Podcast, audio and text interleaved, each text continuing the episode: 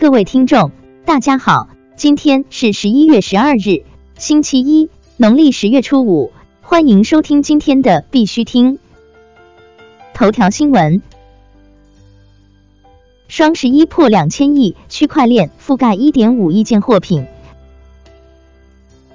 据新浪财经消息，二零一八双十一购物狂欢节正式结束，最终交易额锁定在两千一百三十五亿。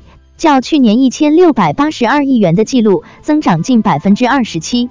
同时，本次双十一蚂蚁区块链首次参战，跨境商品溯源覆盖全球一点五亿件货品。阿里巴巴运用区块链技术为双十一消费者购物保驾护航。据澎湃新闻消息，阿里巴巴方面提供的数据显示。今年双十一，云集全球十八万品牌，菜鸟智能物流骨干网链接全球仓库三千万平方米，物流从业人员三百万人，快递车辆二十多万。支付方面，生物支付、七十种消费保险以及区块链技术也将为消费者购物保驾护航。国内新闻：比特大陆董事会调整，多名董事退出。据三言财经消息，根据媒体查询工商资料发现，比特大陆近日调整了董事会成员组成，赵兆峰、葛月胜、周峰不再担任比特大陆董事，胡一说不再担任监事。变更后，张克团任比特大陆执行董事和经理，吴继涵任监事。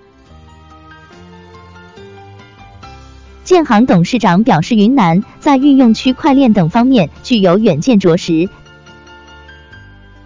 据云南日报消息，近日，中国建设银行董事长田国立在云南一部手机办事通专题会议上表示，一部手机办事通项目建设快速推进，反映出云南省政府在落实国务院放管服改革方面认识高、行动快、见识远，体现了运用前沿科技、区块链、数字经济、互联网加推动高质量跨越式发展的远见卓识。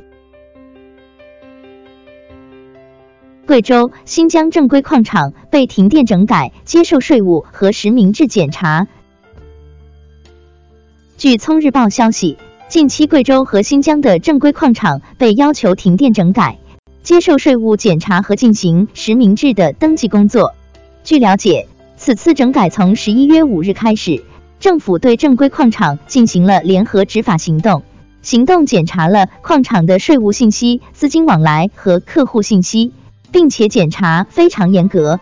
另外，矿场还被要求签署公安部门网络信息安全工作的保障书。双十一，IntChain 天翼链路由器二十分钟销量突破四百台。作为 IntChain 与中国电信联合开发的一款智能硬件产品，双十一正式开启预售。双十一零点过后。二十分钟销量冲破四百台。此款产品作为物联网区块链领域的一款落地产品，具有智能组网、共享收益及私有云等功能。硬件配置有双核 CPU、DDR3 内存、三十二 G 大容量 TF 卡。官方淘宝店铺优惠后售价六百九十九元。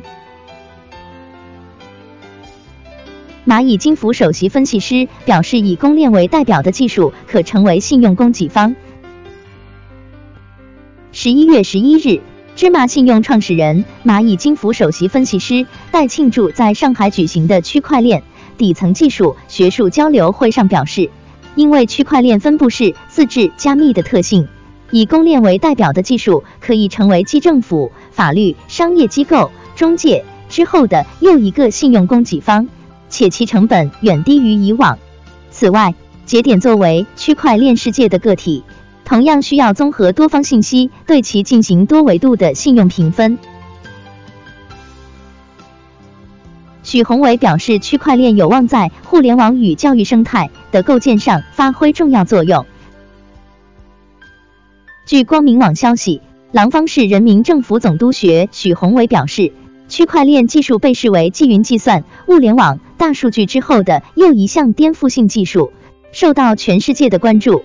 虽然当前国内外区块链技术的教育应用仍处于萌芽状态，但不可否认，它有望在互联网与教育生态的构建上发挥重要作用。国际新闻：越南工业和贸易部反对禁止进口采矿设备。据 Bitcoin 消息，越南工业和贸易部反对禁止进口采矿设备。越南工业和贸易部警告称，该措施将影响使用所有相关企业。同时，部门已向总理办公室提交了一份提案，要求对这些设备进行研究和分类。然后再对其进口实施任何限制。伊朗商业银行已完成法币里亚尔支持稳定币的试点阶段。据伊朗当地媒体 IBN 的消息，伊朗的商业银行已经完成法币里亚尔支持的稳定币的试点阶段。据悉，Informatics Services Corporation (ISC) 是为央行开发此货币的公司。据此前消息，伊朗或发行基于法币里亚尔支持的数字货币。一旦伊朗中央银行 CBI 批准其使用，将会向银行机构发放尚未命名的数字货币，以进行支付、内部和银行间结算的测试。美国大湖科学中心十一月十三号开始接受比特币支付。加密货币分析师 Joseph Young 刚刚表示，美国俄亥俄州大湖科学中心从十一月十三日开始，将被接受比特币为一种支付方式。据悉，大湖科学中心是美国一个大型博物馆和教育设施场所，位于美国克利夫兰市中心。同时，该科学中心也是美国航空航天局格伦游客中心的所在地。大湖中心的 CEO 表示。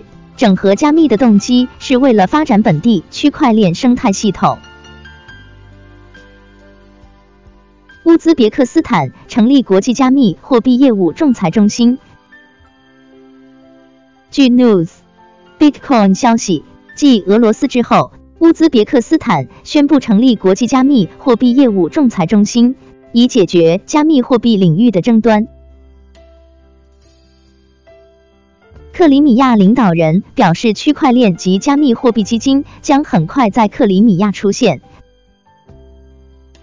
据 Bitnovosti 消息，俄罗斯克里米亚共和国领导人穆拉多夫近日在雅尔塔国际经济论坛上表示，区块链集群和加密货币基金将很快出现在克里米亚经济特区中。穆拉多夫说，克里米亚已经是俄罗斯的经济自由特区，而且至少会保持二十多年。我想甚至会更长。